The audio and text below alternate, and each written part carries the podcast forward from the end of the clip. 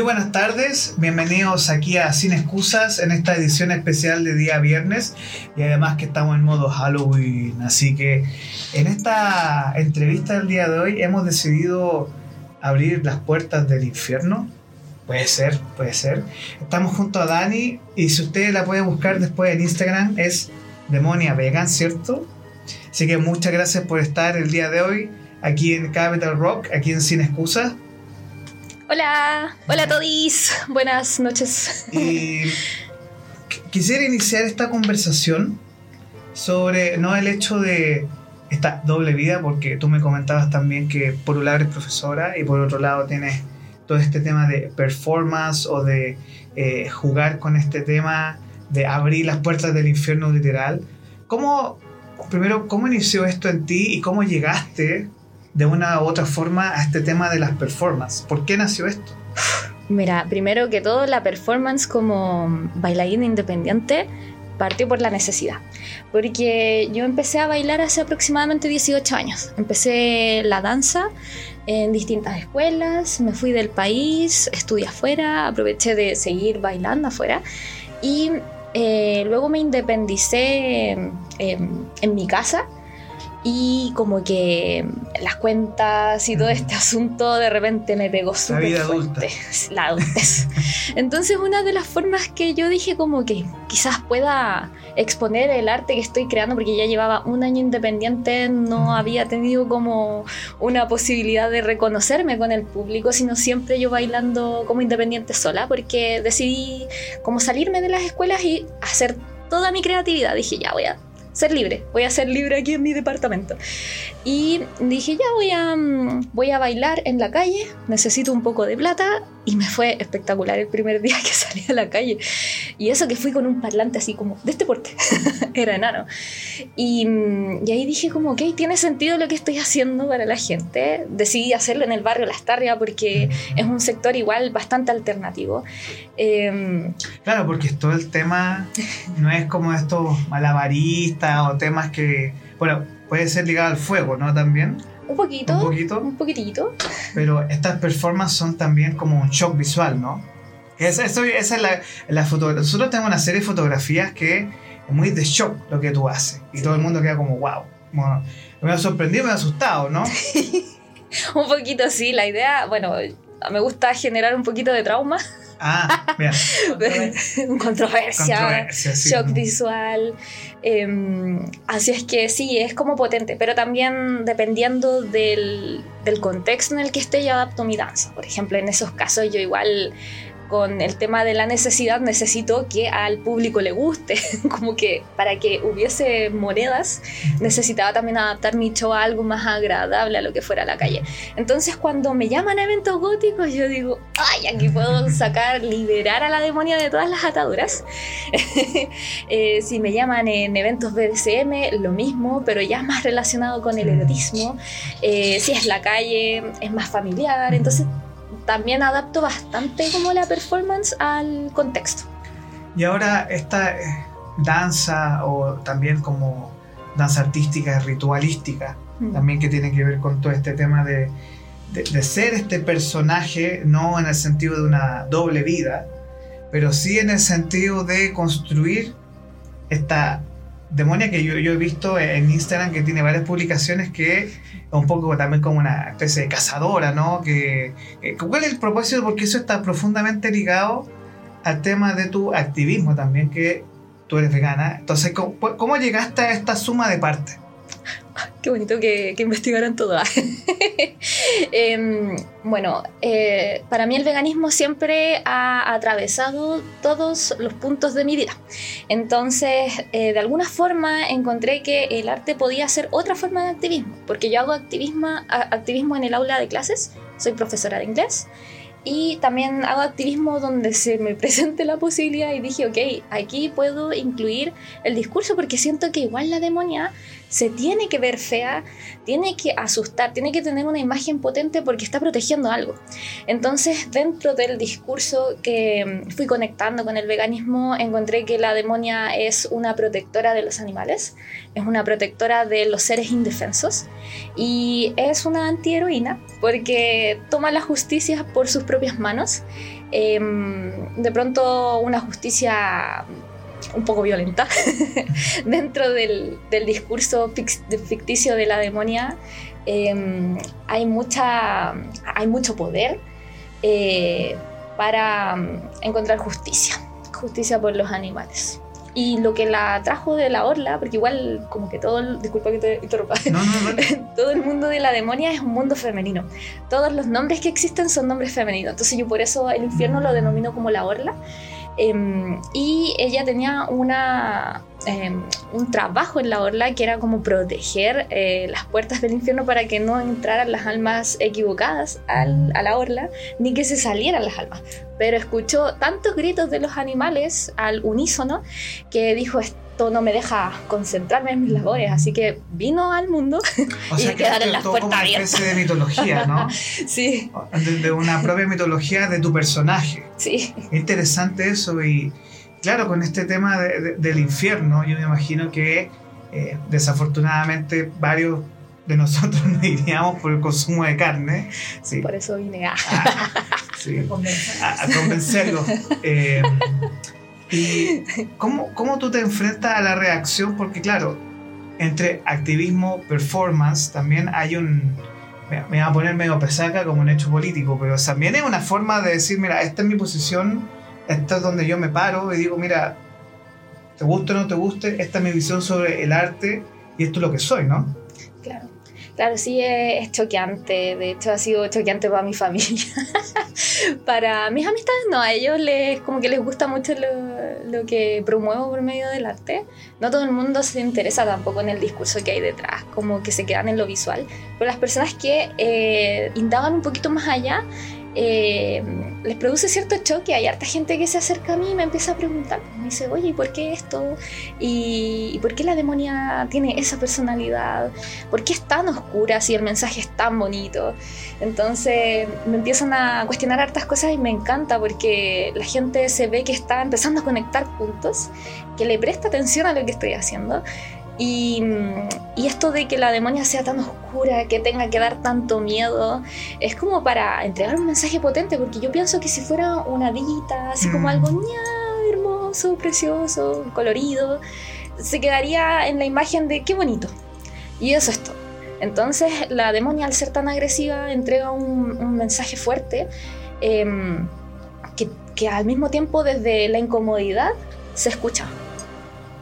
Oye, hablando de escuchar, eh, no es que vayamos a invocar a la demonia acá, que puede ser, pero eh, si mágicamente la hiciéramos aparecer acá y empezar a, dejarnos una serie de mensajes, ¿qué mensaje nos dejaría esa demonia vegan, que es tu, que es la performance que tú haces ahí? Te dejo también el micrófono, lo puedes acercar y puedes jugar con él para no es que tenga uno medio, medio, pero poco para comprender de qué se trata también, ¿no?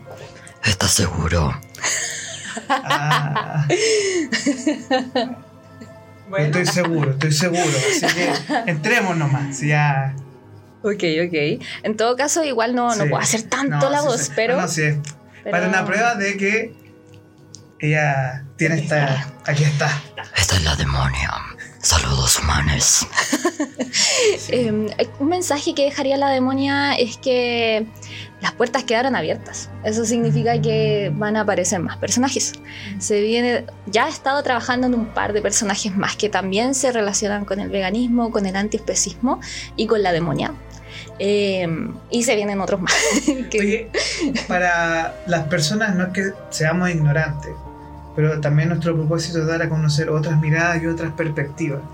Eh, ¿Cómo podrías definir tú este concepto del antiespecismo? Porque he conversado con muchos amigos veganos también, que ellos plantean de este tema de como una especie de pirámide en el cual el ser humano está como en el top, en la cima y empieza a controlar todo y un poco su relación con los animales es como yo soy el dominante los domino, consumo de ustedes, pero en esa misma lógica tú dices, no, pues, aquí no, somos el dominante, sino que somos todos dentro del mismo ecosistema, ¿no? Exacto.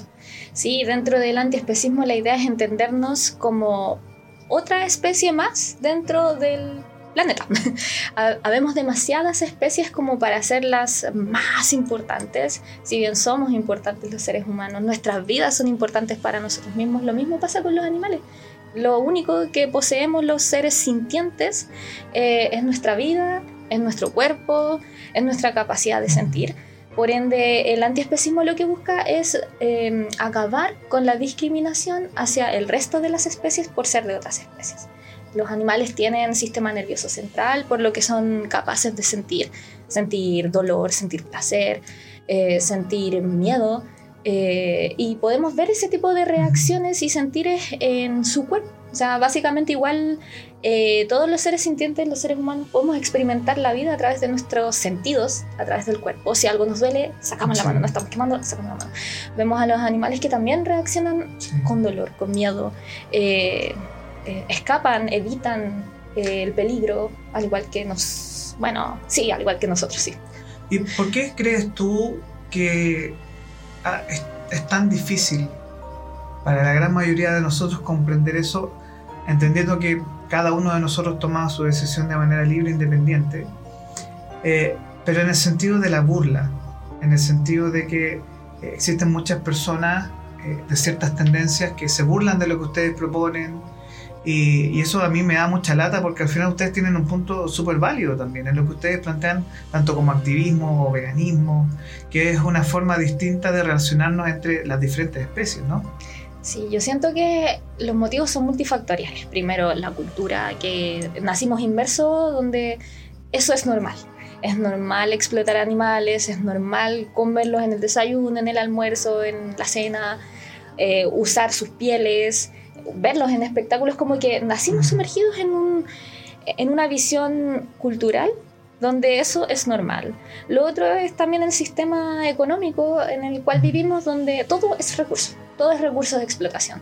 Por ende, incluso nuestros cuerpos, eh, nuestro tiempo, eh, todo, todo es eh, para consumir, para vender, para comprar. Por ende, mm, también creo que el sistema económico hace que eh, los animales sean entendidos como meros recursos. Eh, como mercancía. cuerpos, exacto. Sí, productos. Y si tú tuvieras que dejar un mensaje a esa persona que nos está viendo ahora, que tiene intereses en el tema del veganismo, que se plantea, bueno, me interesa este tema, ¿cómo lo hago? Porque tengo entendido que también tú haces talleres explicando todos estos temas. Porque también hay gente que dice, bueno, me va a salir más caro la leche castaña, no sé, o la proteína de soya. Es que, claro, es una dieta más cara, pero que al final es una dieta que tiene un sentido ético.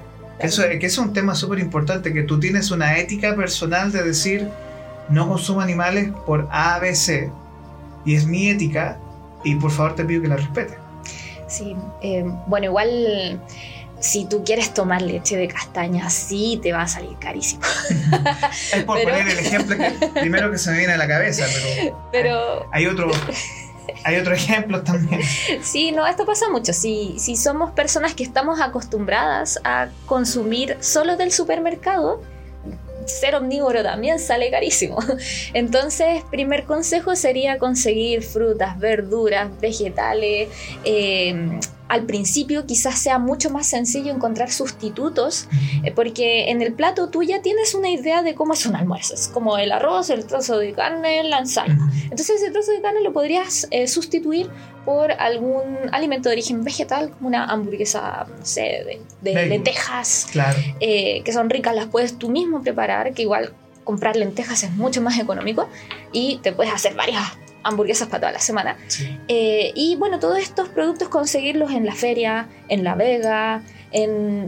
¿Cómo? ¿En la, ¿Dónde conseguirlos de manera más económica incluso? Claro, hay lugares donde hacerlo. Si estamos acostumbrados solamente a consumir alimentos eh, de supermercado, siempre vamos a tener problemas con eh, la plata, seamos omnívoros o no. También otra, otra recomendación es siempre em, tener asesoría idealmente nutricional. Todo el mundo, no solo los veganos, todo el mundo, porque nadie sabe comer, nadie...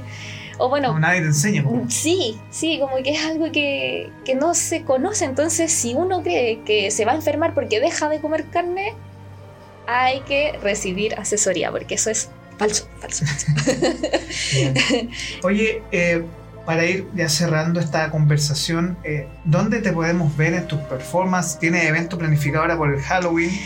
Oh, tengo muchos eventos. Pueden eh, seguirme en demonia-vegan, sin la A final, vegan. Em, estoy chadubaña, así que demonia-vegan. Eh, ahí estoy compartiendo todos los eventos. Me encanta conversar. Siempre estoy agarrando el teléfono y haciendo historia. Hoy día vamos a hablar sobre esta reflexión.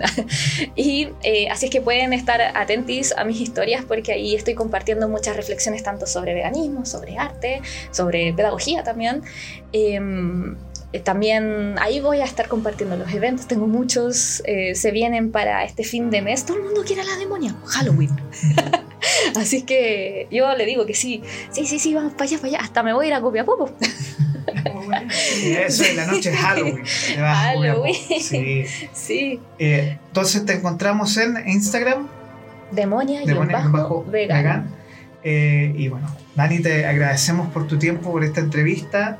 Eh, nada, te deseamos lo mejor en esto y esto es, es parte de Sin Excusas que va los días viernes en la tarde en este especial que hacemos también para este mes de Halloween. Así que si quieres un mensajito cortito que nos puedas dejar, Sí. así que ahí damos el espacio. A todos un abracito, feliz noche. Eh, por favor consideren el antiespecismo que igual es necesario un cambio en nuestra ética, nuestra empatía. Es súper importante trabajarla en momentos donde el individualismo está sobresaliendo por sobre todo. Así es que les dejo la invitación. Pueden escribirme. Eh, a mí me encanta charlar en Instagram, eh, por interno o en preguntas en historias. Así es que ahí nos estamos viendo y a ustedes también muchas gracias Bárbara. Muchas gracias por la invitación. Eh, feliz de venir. Esto fue Sin Excusa, la entrevista de la tarde y también a tener este especial de Halloween. Así que muchas gracias por su tiempo chicos y nos estamos viendo aquí en Capital Rock Sin Excusas. Chau, chau. Chau.